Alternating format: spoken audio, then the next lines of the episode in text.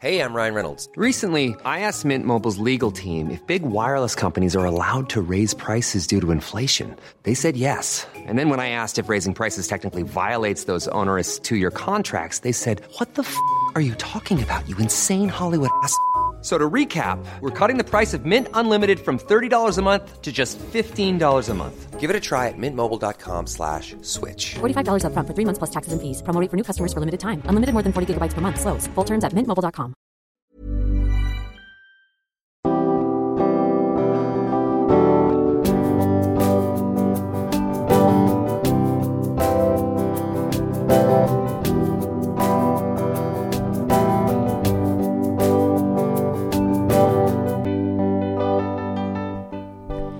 Bonjour et bienvenue dans Milkshaker, le podcast qui agite les idées reçues sur l'allaitement. Je suis Charlotte Bergerot-Palisco, je suis la maman d'un petit garçon de 2 ans que j'ai allaité durant un an et je suis la créatrice de ce podcast. Dans la vie, je suis ostéopathe et spécialisée en périnatalité. Je m'occupe des femmes en général, de leur désir de grossesse à leur postpartum, des bébés et des enfants. J'accompagne spécifiquement certaines problématiques d'allaitement en libérant les bébés des tensions qui les empêchent de téter correctement permettant un allaitement serein pour la mère et l'enfant. Au fil des consultations, je me suis rendu compte que le principal frein à l'allaitement, c'était le manque d'informations, de partage d'expériences et de vécu dans une société où l'allaitement n'est pas une norme. Je vous propose donc d'interroger avec moi des mères et des pères sur leurs expériences, mais aussi de vous informer auprès de professionnels spécialisés en allaitement.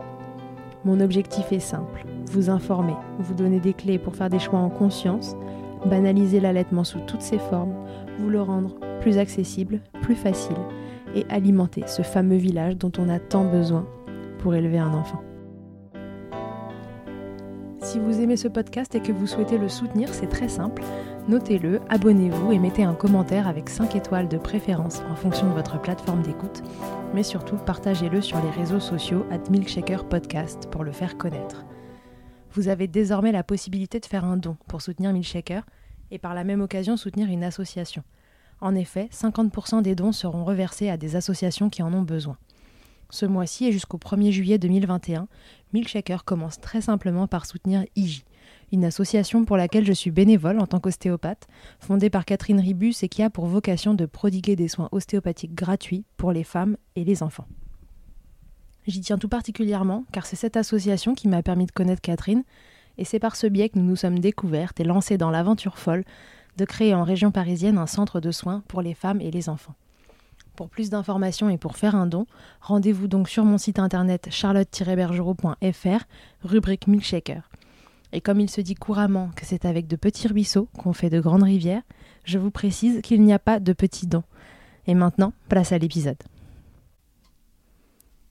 Je vous présente aujourd'hui Camille, une jeune maman qui va se faire bousculer par l'allaitement. Camille s'était renseignée, l'allaitement pour elle ce n'était pas une option, c'était son chemin. Mais spoiler, ce chemin va être franchement cabossé. Ça commence très vite, avec un bébé qui tète mal, qui présente des freins restrictifs au beau milieu de notre cher confinement de mars 2020 alors que la prise en charge est en pause. Mais ce n'est pas tout, sa petite fille développe aussi rapidement un RGO. Entendez reflux gastro-œsophagien ou reflux pathologique et comme si cela n'était pas suffisant, ce sera triplé de différentes allergies alimentaires.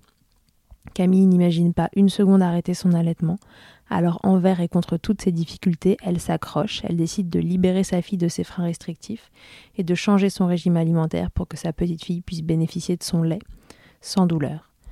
Au programme Persévérance, Soutien et Résilience, bienvenue Camille dans la team des Milkshakers. Belle écoute. Bonjour Camille, bienvenue dans Milkshaker. Bonjour Charlotte, merci beaucoup. Camille, est-ce que tu peux te présenter pour les gens qui nous écoutent, nous dire ce que tu fais dans la vie, euh, de qui es-tu la maman? Alors du coup, euh, je m'appelle Camille, j'ai 24 ans, j'habite en Ile-de-France et je suis la maman d'une petite fille de 14 mois qui s'appelle Evie. Et sinon, au niveau professionnel, moi je suis gestionnaire de sinistres. Euh, en assurance construction. Et à côté de ça, bah, je suis passionnée de cuisine. Voilà. Ok, très bien. Alors Camille, euh, comment ça s'est passé pour toi les démarrages d'allaitement? Comment euh, tu avais envisagé les choses? Euh, Pour toi, est-ce que c'était une évidence ou au contraire, est-ce que tu avais des a priori sur l'allaitement? Comment tu es arrivée dans ton expérience de maman allaitante? Alors du coup, moi, pendant toute ma grossesse, qui s'est bien passée par ailleurs, euh, j'avais décidé, j'avais fait le choix d'être euh, mère allaitante. En fait, pour moi, c'était quelque chose de naturel, euh, sachant qu'en plus, je suis penchée sur tout ce qui est naturel, zéro déchet, etc. Bah, en fait, c'était une continuité. Mhm. Et du coup, je me suis bien renseignée à travers des livres, à certains groupes Facebook, des comptes Instagram, notamment celui de Camille Lolo Helpeuse, Mhm. et plein d'autres. Euh, parce que même si l'allaitement c'est naturel, c'est pas inné, il y a des choses à savoir avant de commencer un allaitement afin de mener une- un bon allaitement. Et alors, comment ça s'est passé quand euh, ta petite Evie est arrivée? Est-ce que l'accouchement s'est bien passé? Est-ce que tu as pu la voir rapidement avec toi? Comment se sont passés ces démarrages d'allaitement? Alors, du coup, euh, j'ai accouché dans une maternité par voie basse, sans problème, assez rapidement. Donc, j'ai eu tout de suite ma fille en peau à peau sur moi, Super. qui a attrapé le sein euh, toute seule, très mignonne. Et euh, ça s'est super bien passé. C'était un moment d'échange entre nous fusionnel et c'était sympa en fait. Comme tu l'avais imaginé Voilà, c'est ça, exactement. C'était extraordinaire. Ok. Donc ça, c'était la toute première tétée, ce qu'on appelle la tétée d'accueil. Et puis après, euh, voilà, ça s'ensuit quelques jours en maternité. Comment se sont passés le- les tout démarrages d'allaitement dans le postpartum euh, immédiat? Euh, les premières tétées se sont bien passées, mais au fil du temps, j'ai commencé à avoir des crevasses. Mhm. Euh, et en fait, à chaque tétée, j'appréhendais la tétée parce que c'était horrible tellement j'avais mal en fait. Donc euh, moi, j'ai essayé de solliciter des sages-femmes à l'hôpital Mhm. ou des pédiatres, mais euh, elles me disaient que la prise au sein était bonne, il n'y avait pas de souci particulier, mais je sentais qu'il y avait quelque chose qui allait pas. J'avais eu ma montée de lait, tout ça, pas de souci, deux jours après l'accouchement, mais euh, je sais pas, je pense que c'était l'instinct, je sentais qu'il y avait quelque chose qui allait pas. Ok. Donc du coup, t'as pas eu mal tout de suite. Ça s'est installé vraiment Non. petit à petit. Tu dirais en combien de jours tu t'es retrouvé à dire vraiment là, il y a un truc qui colle pas? Bah, je pense euh, au bout de 24 heures, honnêtement. Ah oui, donc relativement rapidement quand même. Mm, Ouais, D'accord. assez rapidement. Donc au bout de 24 heures, tu commences à avoir mal, les crevasses euh, commencent à arriver. Tu trouves pas vraiment d'aide à la maternité? Pas vraiment. La seule chose qu'on m'a proposé, bah, c'était des compresses pour que je puisse faire des, Ouais. des euh, cataplasmes en fait euh, de- avec du lait maternel ou du colostrum, Ouais. c'était les débuts, mais c'est tout en fait. euh, Oui, on te proposait de pas soigner de les crevasses. Voilà, on cherchait pas la cause en fait. Ok. Et alors, toi qui t'étais renseignée pendant la grossesse, euh, comment t'as abordé ces difficultés? Alors déjà, dans un premier temps, j'ai envoyé un message sur Instagram à Camille Lelo Helpeuse euh, pour lui expliquer ma problématique. Et euh, du coup, elle m'a envoyé euh, un contact d'une IBCLC, donc dans ma région, Ouais. qui vient à domicile en fait. Du coup, bah, je l'ai contactée, donc c'est Émilie Chevalier, et je l'ai vue aux trois semaines de ma fille. Donc pendant ce temps-là, j'ai fait un peu ce que je pouvais. Euh, je cherchais, enfin, j'essayais de chercher la cause, euh, les bonnes positions, euh, les tensions potentielles. J'ai emmené ma fille chez un ostéopathe et chez une chiropractrice.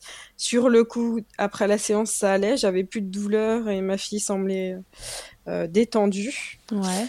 Mais au fi- après, au bout d'un moment, ça revenait en fait. Du coup, euh, voilà. Ouais, donc ça faisait du bien sur le moment, relâcher les tensions, ça permettait de, de calmer un peu les douleurs et puis euh, petit à petit, euh, un peu comme au premier jour, euh, ça s'est remis en place et ça refait mal. C'est ça, exactement. Ok, et donc tu rencontres Émilie Chevalier aux trois semaines de vie de ta fille. Déjà, tu as, tenu trois semaines avec des crevasses, bravo.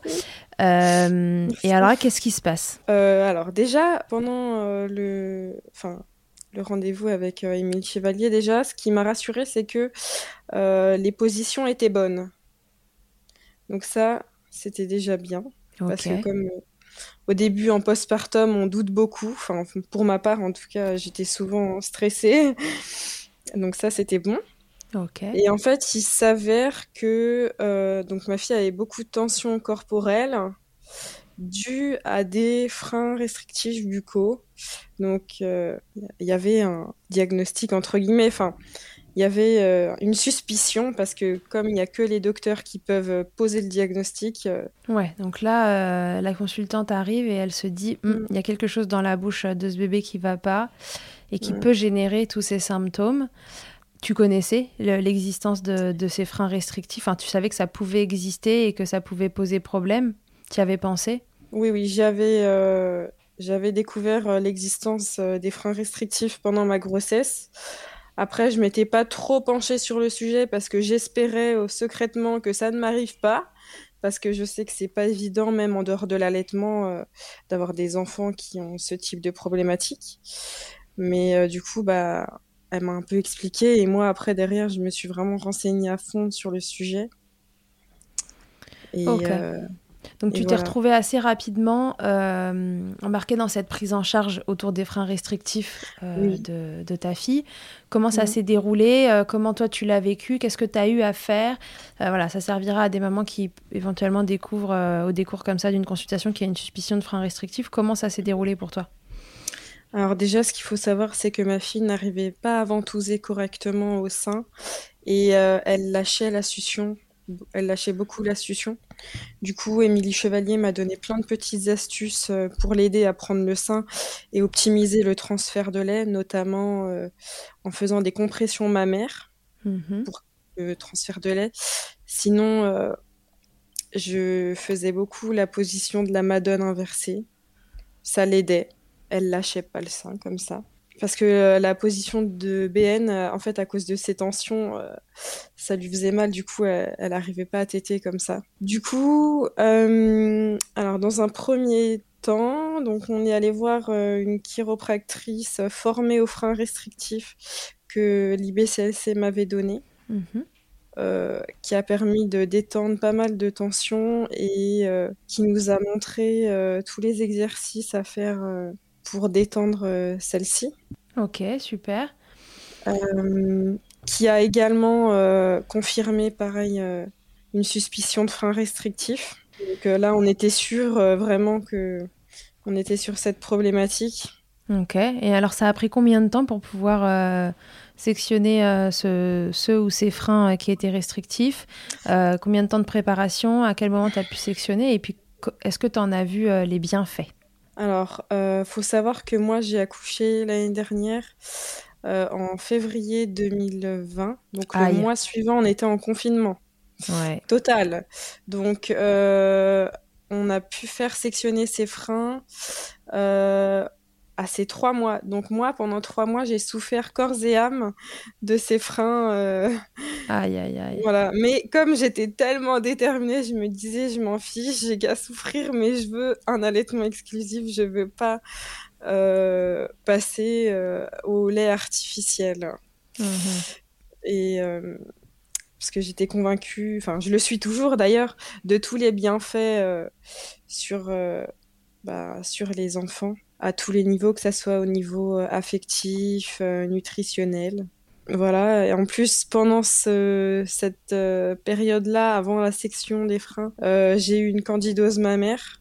Parce qu'en fait, comme j'avais tellement mal aux au tétons, en fait, parce que vu qu'elle attrapait que les tétons, bah en fait, j'avais mis des coquillages d'allaitement et en fait, à force d'avoir de l'humidité au niveau des tétons, ça a fait des champignons. Et voilà.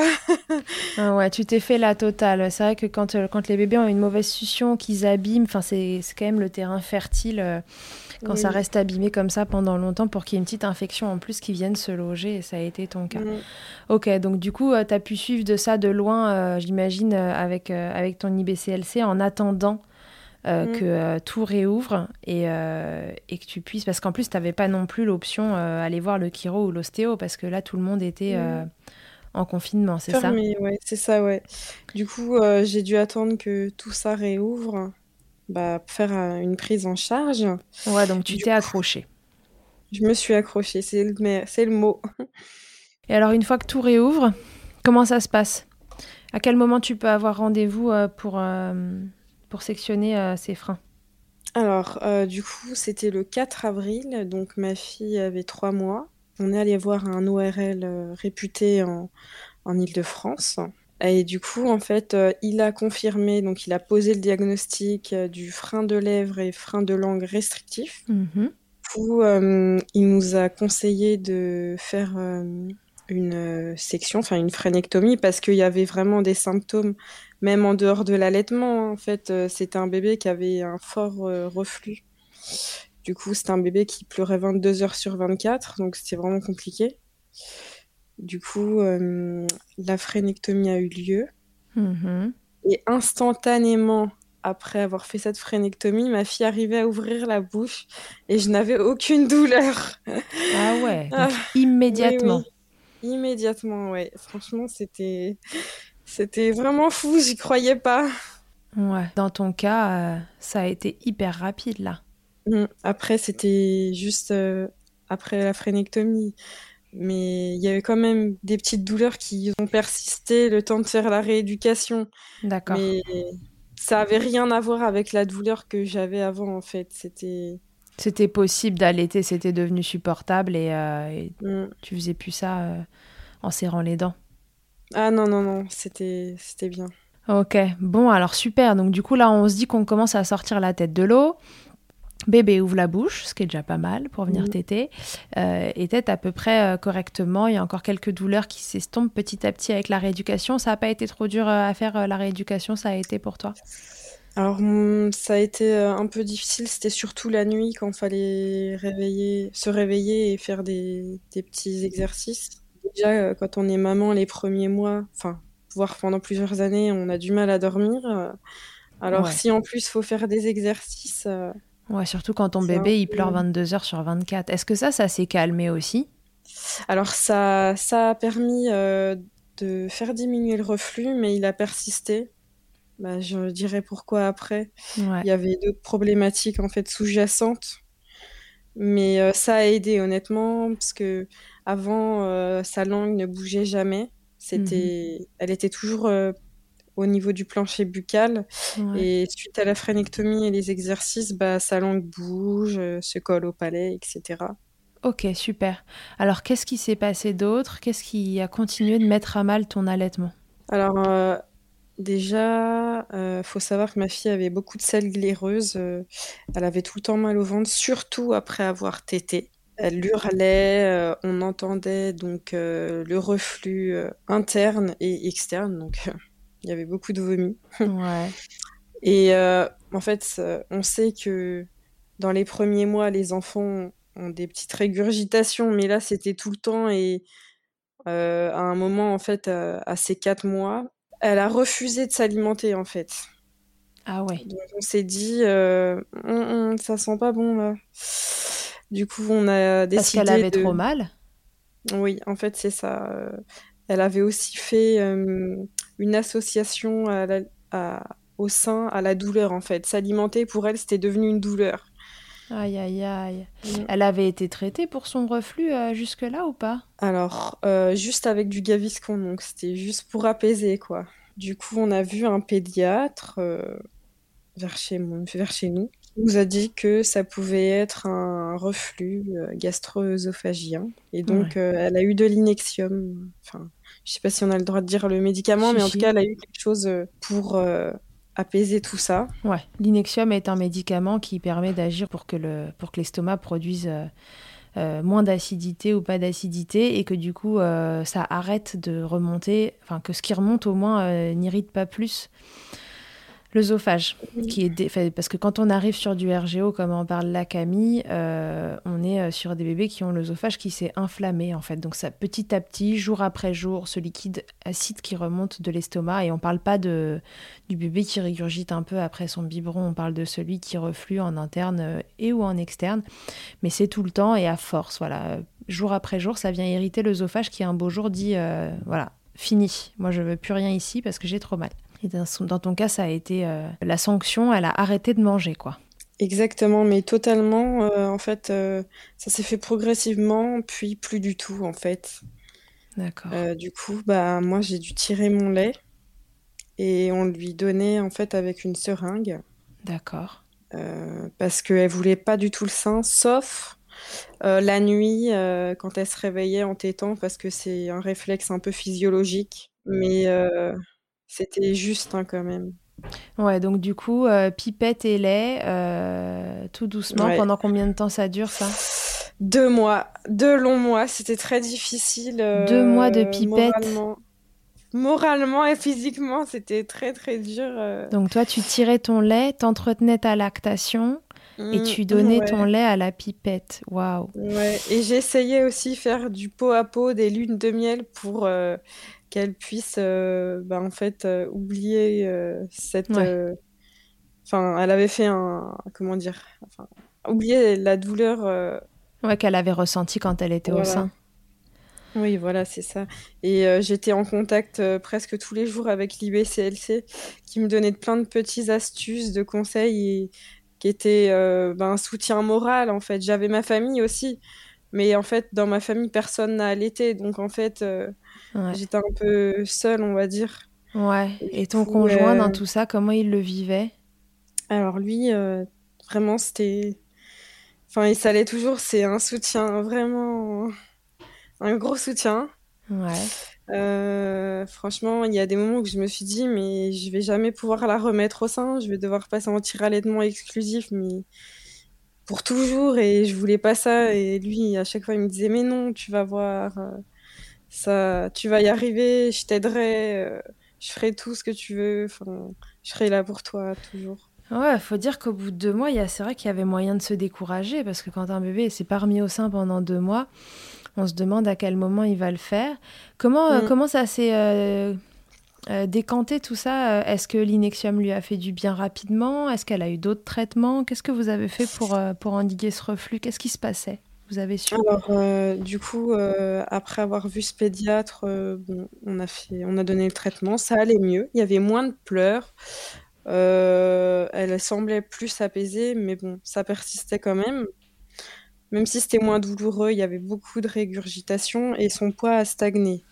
Donc, même si elle recevait du lait, le poids stagnait. Donc, il y avait quelque chose qui allait pas.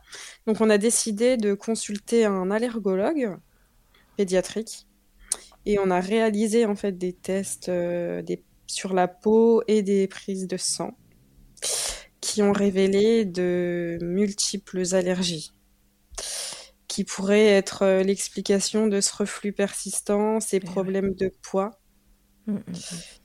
Et euh, du coup, ben, j'ai dû faire des évictions parce que même s'il existe des laits artificiels po- pour les polyallergiques, pour moi, c'était hors de question. Je voulais vraiment euh, continuer à lui donner mon lait.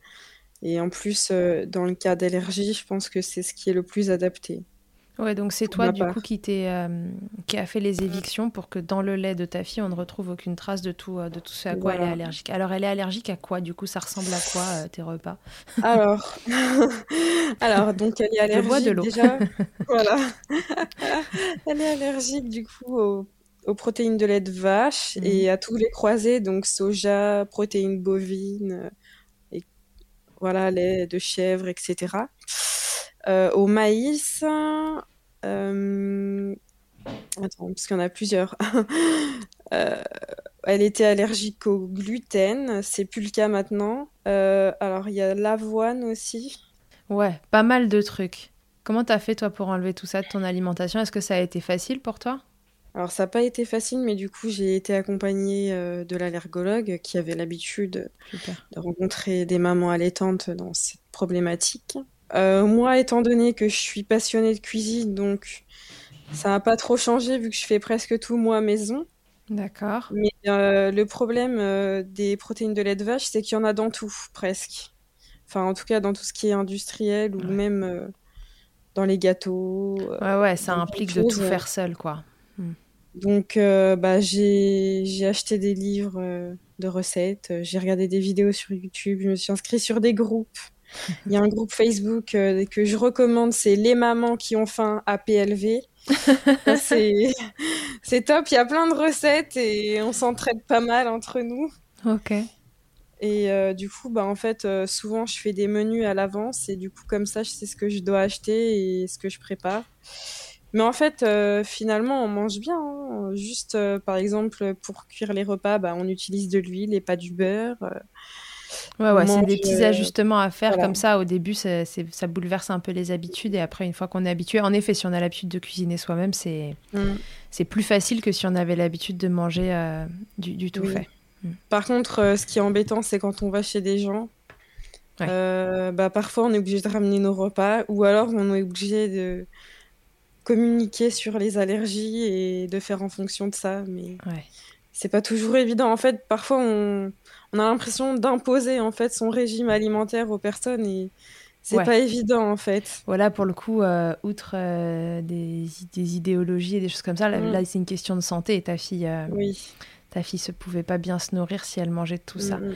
Elle a été. Alors là, on est euh, deux mois après, Oui. euh, après qu'elle ait arrêté de manger. Euh, toi, tu commences ton éviction. Vous continuez encore combien de temps ces histoires de pipettes et à quel moment elle se remet au sein?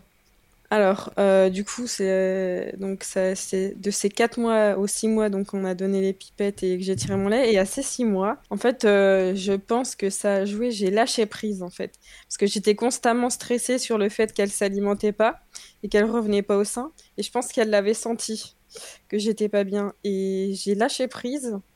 Et je sais pas, euh, c'est revenu petit à petit, en plusieurs jours, elle est revenue au sein naturellement. Et j'ai arrêté de tirer mon lait.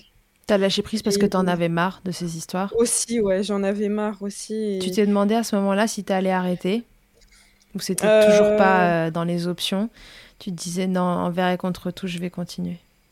J'ai, j'y ai pensé et euh, je me suis dit non, je vais continuer. euh, j'ai pas fait tout ça pour lâcher en fait. Et en fait, faut savoir qu'au fur et à mesure des semaines, en faisant les évictions, elle était mieux. Euh, Il y avait de moins en moins de régurgitation et on la sentait euh, plus apaisée en fait. Et elle commençait à nous faire des sourires. euh, on n'était plus obligé de la porter toute la journée en portage pour qu'elle soit apaisée. Parce que c'était pas possible de la mettre sur un tapis euh, d'éveil euh, pour qu'elle gazouille euh, et se retourne. Elle pleurait en fait. Elle avait trop mal en fait. Fallait qu'elle soit verticalisée. Ok, Donc, euh, et une fois qu'elle s'est remise au sein, après, euh, ça a été un long fleuve tranquille, cette histoire? Pas forcément, puisqu'en fait, euh, il faut savoir que j'ai aussi eu un engorgement, donc euh, au sein droit, parce qu'en fait, elle avait eu des tensions et du coup, elle avait du mal à téter euh, mon sein droit. Du coup, bah, forcément, euh, pas assez drainé, Mm, un engorgement. Ouais, donc c'est la porte ouverte à l'engorgement, en effet, quand un sein n'est pas bien Mm. drainé. Comment t'as pu régler ça Ces histoires de tension, c'est un thérapeute manuel qui s'en est occupé?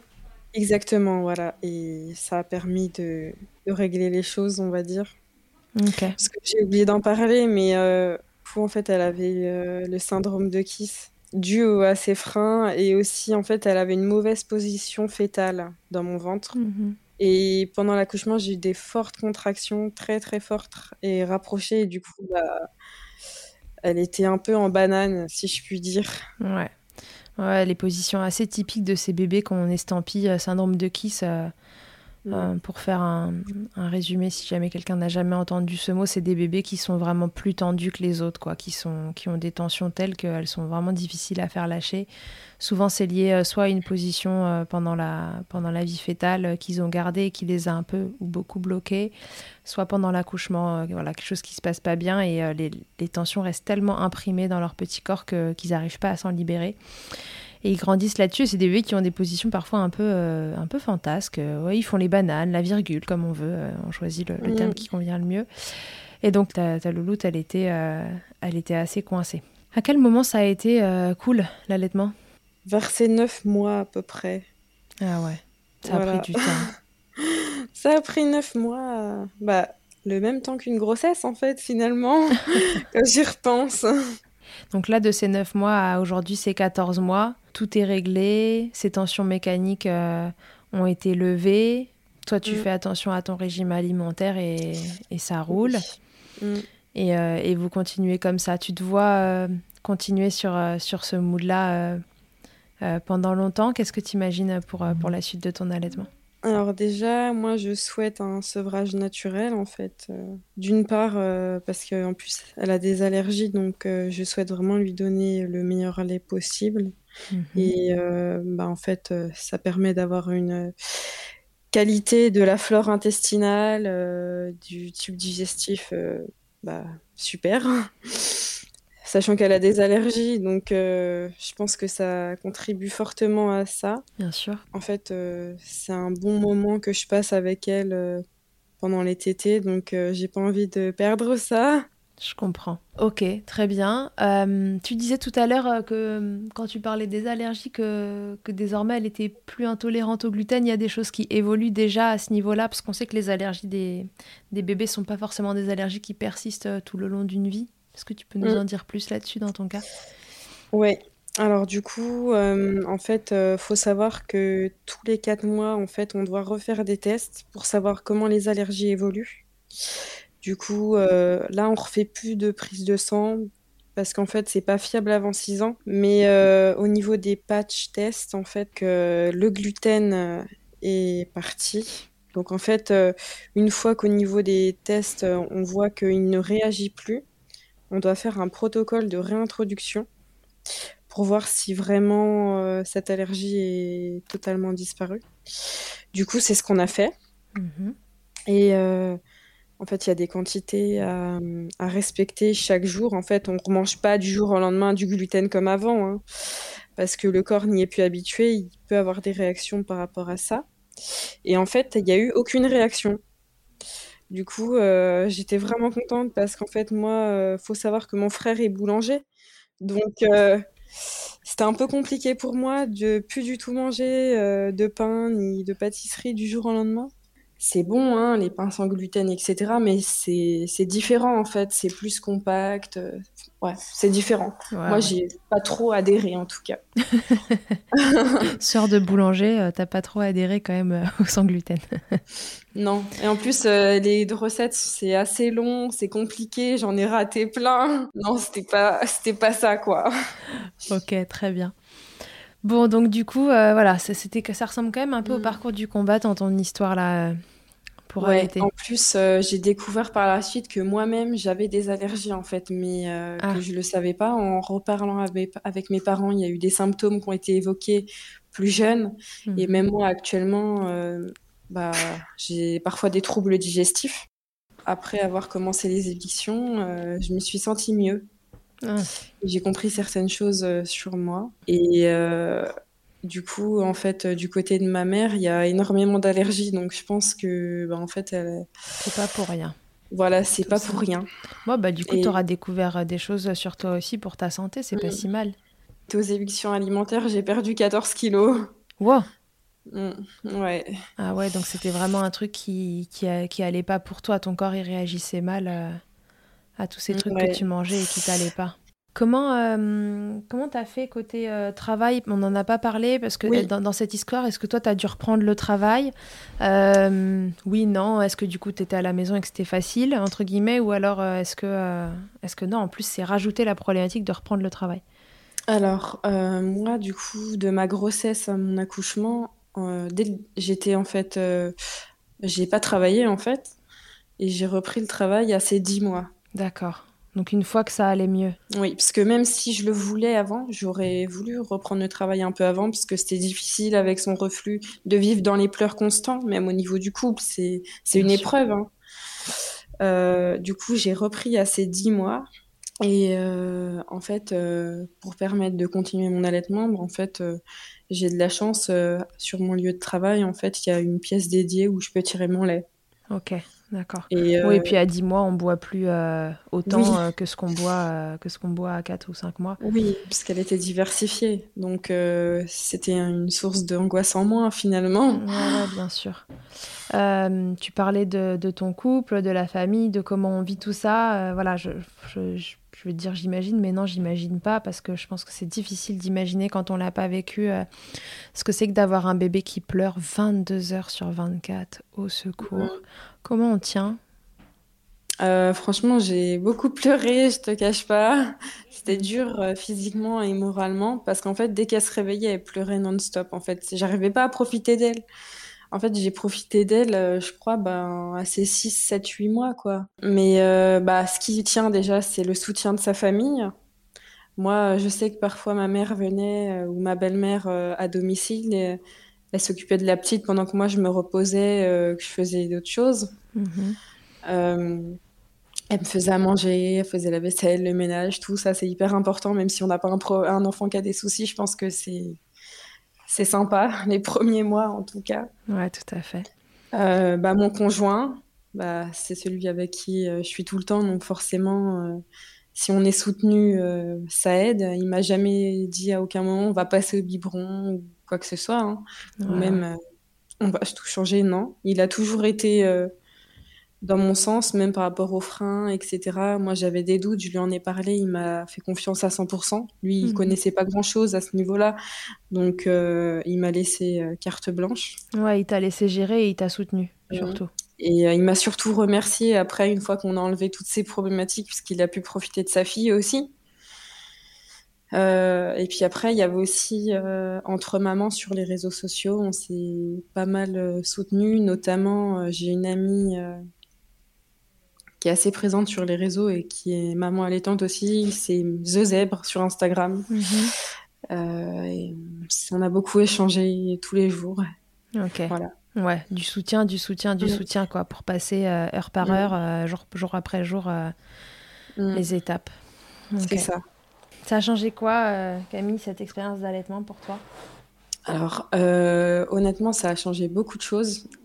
premièrement, sur ma vision des choses dans la vie de tous les jours, je me suis encore plus rapprochée de tout ce qui était euh, naturel, physiologique. Mm. Euh, j'ai retrouvé un peu euh, le côté animal qu'on a en nous, mammifère, et pas uniquement ce qu'on nous vend tous les jours, d'être un peu détaché de tout ça. J'étais quelqu'un qui avait un gros problème de confiance en moi et en fait, euh, d'allaiter, je me suis dit, ah, je produis du lait pour ma fille, je la nourris euh, physiquement, euh, enfin physiquement, au niveau nutritionnel, affectif, je permets qu'elle ait un super développement. C'est mhm. cool. Et surtout, je me suis dit, ah, j'ai quand même réussi à tenir les évictions, euh, souffrir pendant tout ce temps-là et j'ai tenu donc euh, ça m'a apporté beaucoup de choses à ce niveau-là. Maintenant, j'ai, je sais pas, je suis une femme forte, j'ai plus de manque de confiance en moi et Ouais, donc euh, tu t'es rendu compte à travers cette expérience parce que l'allaitement c'était important pour toi et que il fallait continuer coûte que coûte. Tu t'es rendu compte des ressources que tu avais, quoi. Exactement, c'est ça qui sont, qui sont énormes, hein, soyons honnêtes, parce que dans une expérience comme ça, euh, ne serait-ce que de tenir euh, euh, de, les, premières semaines, là, quand tout va mal et que, et que en fait, ça, ça s'empire un peu jour après jour, entre ce bébé qui t'aide pas bien, son reflux qui augmente tranquillement, voilà. C'est... en effet, tu peux te dire que tu, tu peux avoir confiance en toi-même, là, il n'y a pas de souci, tu, tu gères grave. ouais. Alors, tu donnerais quoi comme conseil euh, aux mamans qui nous écoutent et qui veulent allaiter Peut-être qu'il y en a une qui nous écouterait et qui est dans une situation un peu comme la tienne. Enfin, on ne va pas lui souhaiter euh, et le coup des freins et le coup des allergies et la totale, mais peut-être l'un ou l'autre euh, et voilà qui, vit une situation vraiment difficile et qui se dit peut-être qu'elle a même pas le temps d'écouter Mick Shaker d'ailleurs, mais oui. Qu'est-ce que tu lui dirais? Alors, dans un premier temps, donc vraiment se renseigner sur l'allaitement, comment mener un bon allaitement par divers canaux, hein, euh, des réseaux, euh, des livres, des IBCLC. Il y en a qui proposent des, des, euh, petits cours, des petites formations en prénatal. D'en parler avec son conjoint aussi, d'expliquer un peu ses envies, ses attentes. D'avoir son soutien, c'est hyper important, hein, parce qu'un enfant, on le fait à deux, le fait grandir à deux et il faut être euh, OK en raccord avec ses choix et euh, bah, de vivre le moment à fond parce que mine de rien, ça passe vite. Ouais, malgré tout, malgré euh, toutes les galères que tu as eues, tu as trouvé que ça passait vite. Oui, oui. Mm. Ouais, ça, ça, peut être, ça peut être un conseil sympa, c'est de se dire que même dans la tempête, Mm. C'est ça passe vite alors. Accrochez-vous et ayez du soutien. Si ça va pas, faut en parler à n'importe qui, mais il faut en parler parce que faut pas rester euh, toute seule comme ça. Ça peut vite euh, tourner au drame. Ouais. Ok. Est-ce qu'il y a quelque chose qu'on n'aurait pas dit et que tu aurais envie de nous dire euh, sur cette expérience d'allaitement? Euh, j'ai oublié de dire, mais du coup, en fait, euh, suite à mon expérience euh, de l'allaitement un peu difficile, j'ai décidé d'être marraine d'allaitement pour une association qui s'appelle Ouais. L'Or Blanc. Ouais. Euh, parce qu'à mon tour, j'ai décidé d'aider les personnes en difficulté ou non, parce qu'on accompagne aussi des mamans dans leur allaitement euh, qui ont besoin juste de soutien, d'infos. Mhm. Euh, en fait, je me suis pris un peu de passion pour l'allaitement et en fait, euh, le soutien de mère à mère, je trouve que c'est hyper important. Du coup, je me suis engagée et, et voilà, du coup.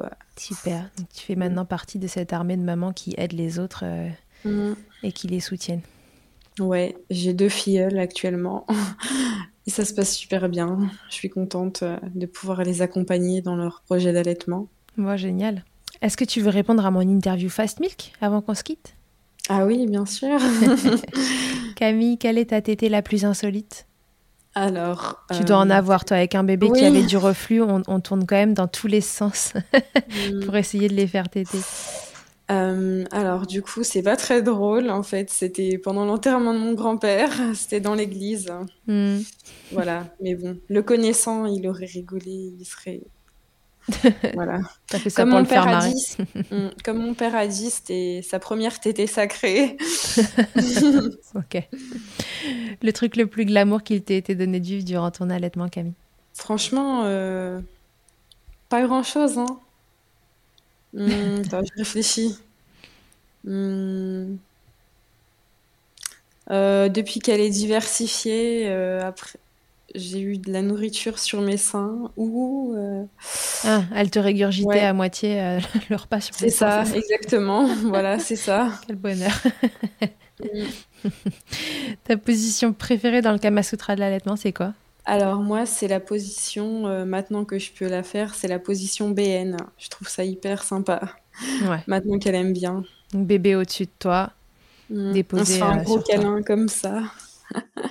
Et si en un mot, Camille, tu pouvais me résumer ton allaitement, quel mot ce serait? Don de soi. Ouais. voilà, dans ton cas, c'est vrai que Oui. c'est vrai que ça y ressemble et qu'on on dit souvent, moi je dis souvent au moment en consultation quand elles sont dans, dans le dur, un peu au démarrage, que c'est vrai que le, le démarrage, il y a un côté euh, don de soi hein, euh, de- Mm. dans l'allaitement, parce que c'est très prenant. Mais euh, en général, ça dure pas non plus éternellement. Là, dans ton Non. cas, c'est vrai que ça aura été un, un- un don de soi euh, un peu sur le, sur le long cours. Bravo de t'être accroché comme ça. hein. Merci beaucoup. Ouais, c'est euh, c'est impressionnant. Vous, vous m'impressionnez toujours de, de la force que vous pouvez avoir pour, pour allaiter euh, vos chouchous, euh, un peu envers et contre tout, parce que quand ça se passe comme ça, euh, c'est vrai que à tout moment, tu peux te dire que, voilà, enfin, on sait que c'est jamais l'allaitement le problème, mais parfois, on le voit comme le curseur qu'on peut abaisser pour que, pour que la situation se, se calme un petit peu et qu'on puisse Mm. reprendre un peu de, de, de souffle et de ressources. Et voilà, toi, tu, tu l'as pas vu comme ça, tu l'as vu autrement. Et, et ça fait que du coup, bah, voilà, 14 mois, ta chouchoute, elle est encore allaitée. Elle a en effet euh, euh, un bon lait euh, qui lui convient bien parce que tu fais tout ce qu'il faut pour que pour qu'il n'y ait rien qui n'aille Oui. pas dans, dans son lait. Et voilà, bravo, bravo. Merci. Bon, bah voilà, si il y a quelque chose à suivre, Camille, sur ton compte, euh, tu nous racontes tes recettes et tes machins ou euh, oui, j'ai un compte donc sur Instagram où bah, je parle de mon une expérience de maman, euh, de recettes aussi. C'est Ouais. euh, c'est maman qui s'y colle sur Instagram. Donc, si vous êtes en éviction euh, de, de, de tout Oui. et que vous savez plus quoi manger, vous trouverez peut-être deux, trois idées de recettes Ouais. euh, sur le compte de Camille. Et puis, je vous remettrai le nom du groupe Facebook des mamans qui ont faim. c'est ça, Oui, c'est ça. PLV. Ce nom de compte est trop rigolo. ok. Est-ce qu'il y a autre chose que tu voulais nous dire, Camille? Bah, juste pour vous dire, euh, même si c'est difficile, euh, personnellement, c'est une super expérience que je vis et que je vais vivre. Euh, franchement, chaque jour, je suis super contente d'allaiter ma fille. C'est une fusion super géniale qu'on a entre nous en fait. Et je pense que le jour où ça va s'arrêter, je vais être triste. Mais euh, honnêtement, je regrette pas du tout. Et je pense que si j'ai d'autres enfants, euh, ça sera pareil. Voilà. Tu recommencerais? Si c'était à refaire tout ça, tu recommences tout pareil? Ouais, je recommence tout pareil. Mais euh, par contre, là, je suis pas prête de me retourner à faire un deuxième enfant parce que ça m'a un peu traumatisée en fait. Ces, ces premiers mois difficiles avec un enfant qui n'est pas bien en fait mais euh, sinon, oui, ça a recommencé. Là, je, suis forgée, là, ça y est. Et j'ai une bonne équipe derrière moi. J'ai de la chance d'avoir toujours eu du soutien. J'ai jamais eu de critique là-dessus, bon, euh, sauf parfois de la part de certains professionnels, mais bon, ça m'atteignait pas vu que j'étais bien accompagnée à côté. Ouais, t'avais ta team euh, qui te soutenait à fond et c'était plus important que le reste. C'est ça, c'est ça. Ouais, bon bah mm. écoute, Super Camille, et eh ben prends ton temps, retrouve euh, les ressources, reposez-vous bien après ces, premiers mois de vie euh, si compliqués. Euh, bravo d'avoir tenu, tout court d'ailleurs, hors allaitement. voilà, c'est un combat, ces, ces bébés qui vont pas bien au démarrage, ça, c'est des postpartum. voilà, on sait que le postpartum c'est déjà un moment délicat, alors quand en plus on a un bébé qui va mal ça tourne franchement parfois à l'enfer. Et, voilà, t'en es sorti la tête haute. Bon, tu recommencerais pas demain, mais, mais si jamais un jour tu recommences, tu reviendras nous raconter. Oui, avec plaisir. ok, merci beaucoup Camille. Je te dis à très bientôt et à tous et à toutes. À très bientôt dans Milkshaker. Que ce soit votre première écoute ou que Milkshaker vous accompagne régulièrement, merci beaucoup d'avoir écouté cet épisode. Pour suivre l'actualité du podcast, ça se passe sur le compte Instagram du même nom ou sur mon site internet charlotte-bergerot.fr où vous trouverez tous les épisodes et la rubrique Milk Letters. On se quitte encore et toujours avec Emma, la voix officielle de Milkshaker et son titre Albidaire qu'on ne présente plus. Je vous dis à très vite pour un nouvel épisode. D'ici là, n'oubliez pas, prenez soin de vous, milkshakez autant que vous le voudrez et bousculons ensemble les idées reçues sur l'allaitement maternel. I hate to see you down. Can't stand to know hurt. You say it's getting loud, the voices in your heart. And you know I get it, so let it all out. Keep your head up, your masterpiece, and I'll swear that I'll be there by your side A text away, you know you can find me. It just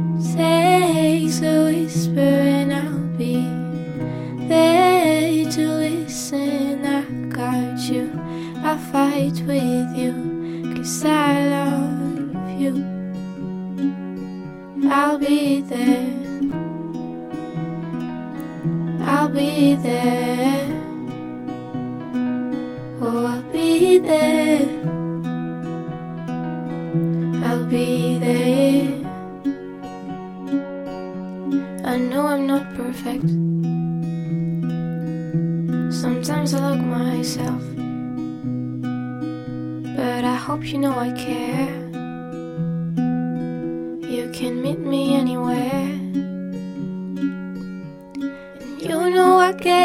It, so let it all out. If anyone comes at you, then I'll swear that I'll be there by your side. A text away, you know you can find me. It just takes a whisper, and I'll be there to listen. I got you, I'll fight with you, cause I love there. I'll be there.